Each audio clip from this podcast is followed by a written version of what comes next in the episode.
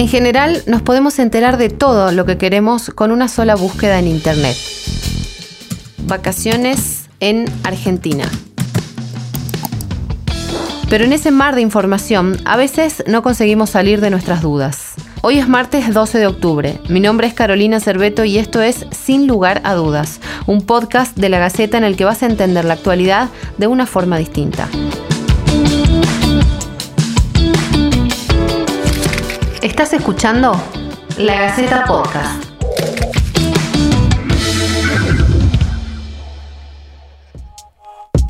Faltan menos de tres meses para las vacaciones y muchos ya empezaron a hacer sus planes pensando en descansar algunos días.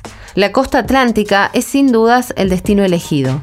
A diferencia de otros años, previos a la pandemia, esta vez los argentinos viajan por el país y los destinos internacionales como Río de Janeiro o Punta del Este no son los más demandados.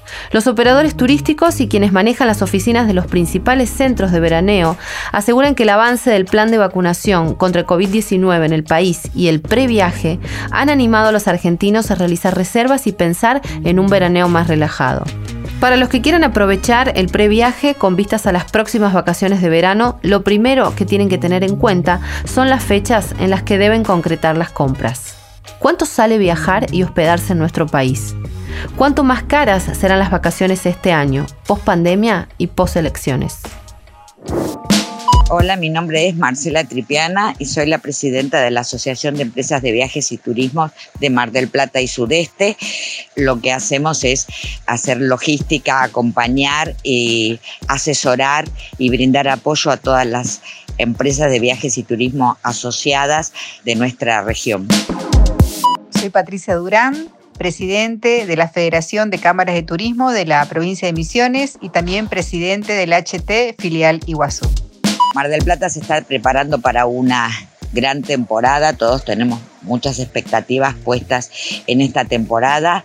El programa Previaje incentivó mucho la compra y reserva de mm, hotelería, alojamiento, esparcimiento previo, o sea que más o menos nosotros tenemos un cálculo de que em, ha llegado al 60, 50, 60% de ocupación ya con el previaje para la temporada 2021-2022.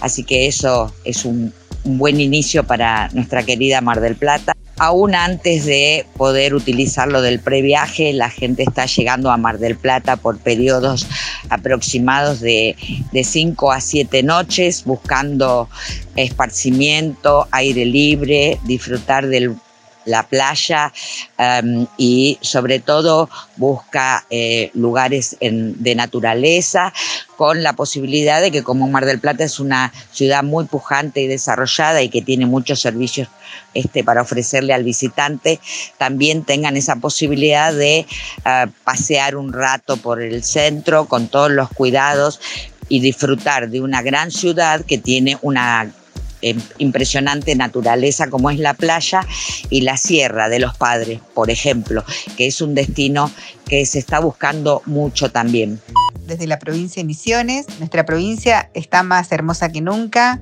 Empezaron a venir los turistas de toda la República Argentina. Y bueno, el primero de noviembre empezamos a unir los dos vuelos Tucumán-Iguazú, Iguazú-Tucumán. Acá empezaron los protocolos ya para eh, la apertura de nuestra frontera, que es con Foz de Iguazú. Por el momento, los locales podemos ir eh, de Puerto Iguazú a Foz y de Foz a Puerto Iguazú. Pero lo más importante de todo es que nuestro Parque Nacional está con una eh, gran cantidad de pasajeros, de turistas que lo visitan.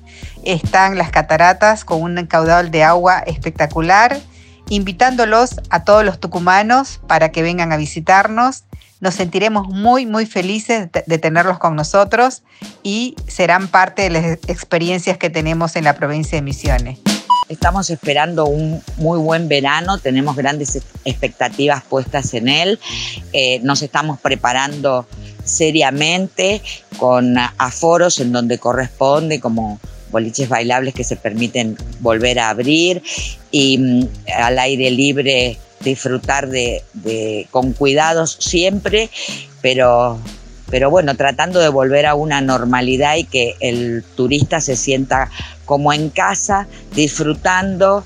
O sea, Mar del Plata es un conjunto de posibilidades para la gente y tiene la posibilidad de alojamientos desde una estrella u hospedajes hasta los hoteles más sofisticados de cinco estrellas que le dan al mercado la posibilidad de que todo el mundo se acerque, cada uno en su posibilidad de gasto, pero hay para todos los gustos y eso es una gran ventaja que tiene Mar del Plata. Podemos albergar a todos, con cada uno con la posibilidad de su bolsillo y todos pueden disfrutar de, una Mar del Plata realmente maravillosa. Por lo que sí estamos luchando todos es por recuperar la conectividad aérea con el interior del país, eh, tratando de que vuelvan a incorporarse los vuelos de Mar del Plata a Tucumán, a Mendoza o Córdoba, como había en años anteriores, que realmente en este momento nos está faltando y eso hace que Mar del Plata pierda un poco